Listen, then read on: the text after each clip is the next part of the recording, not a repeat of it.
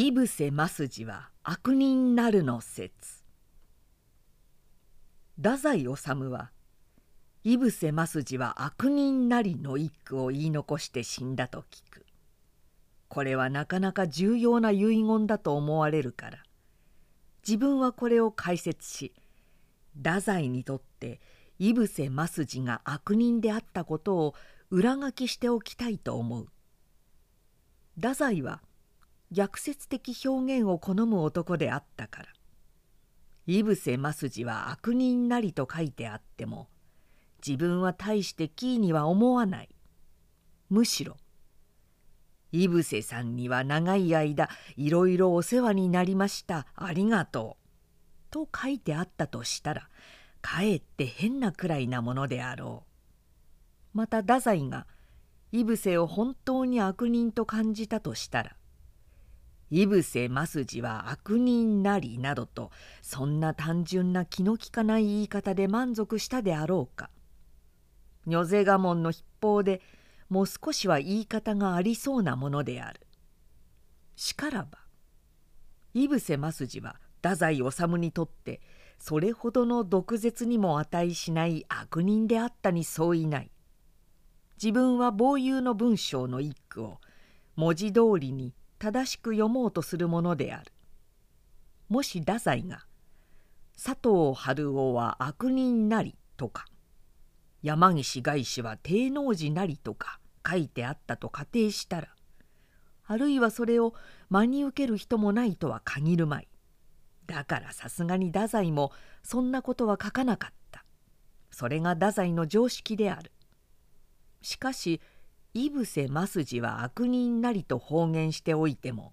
井伏正治は両親の呵責を受けるはずもなくまた交換井伏正治を知るほどの人間で太宰の宣言を真に受ける愚人もいないのを知って太宰は安心しまた井伏に最後の甘えっぷりを見せてズバリと井伏正治は悪人なりと断言していた。これは表面的なほんの一通りの解釈であるがしかし彼の一句の真意は決してそれほど単純な空疎なものではない。すなわち井伏正治は悪人なのである。少なくもあの一句を書いた当時の太宰にとっては井伏は単純に悪人呼ばわりをしたい悪人だという実感が感じられたにそういないと太宰治を知りかつ井伏正治を知る自分にはそう信ぜられる。それゆえ太宰治の文学と人間とのためにこれを記しておきたい。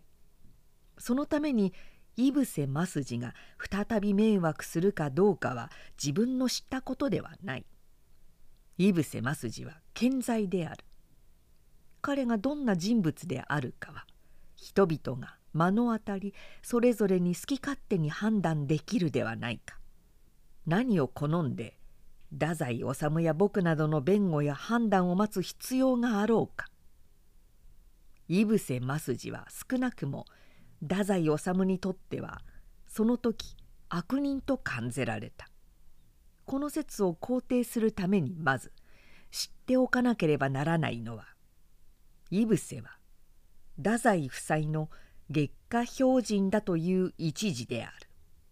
自分の記憶に誤りがないならばそれもただ形式的なゆえん頼まれなコードよりはもっと本式の月下標準であったように覚えている。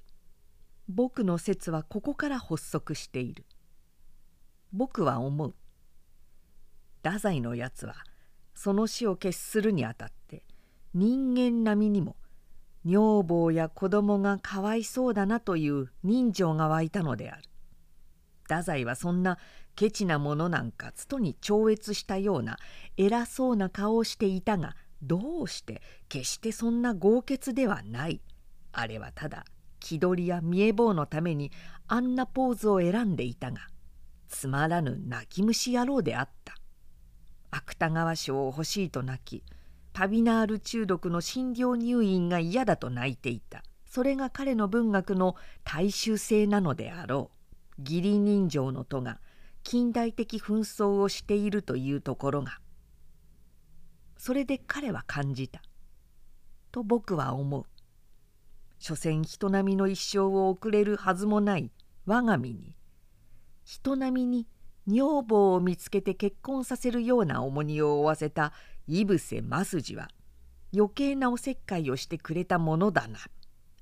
あんな悪人さえいなければ自分も今にしてこんな嘆きをする必要もなくあっさりと死ねるのだがな。井伏増次のおかげで女房子供にかわいそうな思いをさせる。と太宰は井伏を悪人にして一切の責任をこれに転嫁した。井伏増次は悪人なりの実感のあったゆえんである。それゆえあの一句の陰には太宰の「女房よ子供よこの悪い夫を悪い父を勘助せよ」という気持ちを正直に記す気恥ずかしさを井伏増次は悪人なりと表現したのであったあの一句からこれだけの眼蓄を読み取りこの心理的飛躍と事実の歪曲とを知ることができないでは結局太宰の文学はわからないわけである。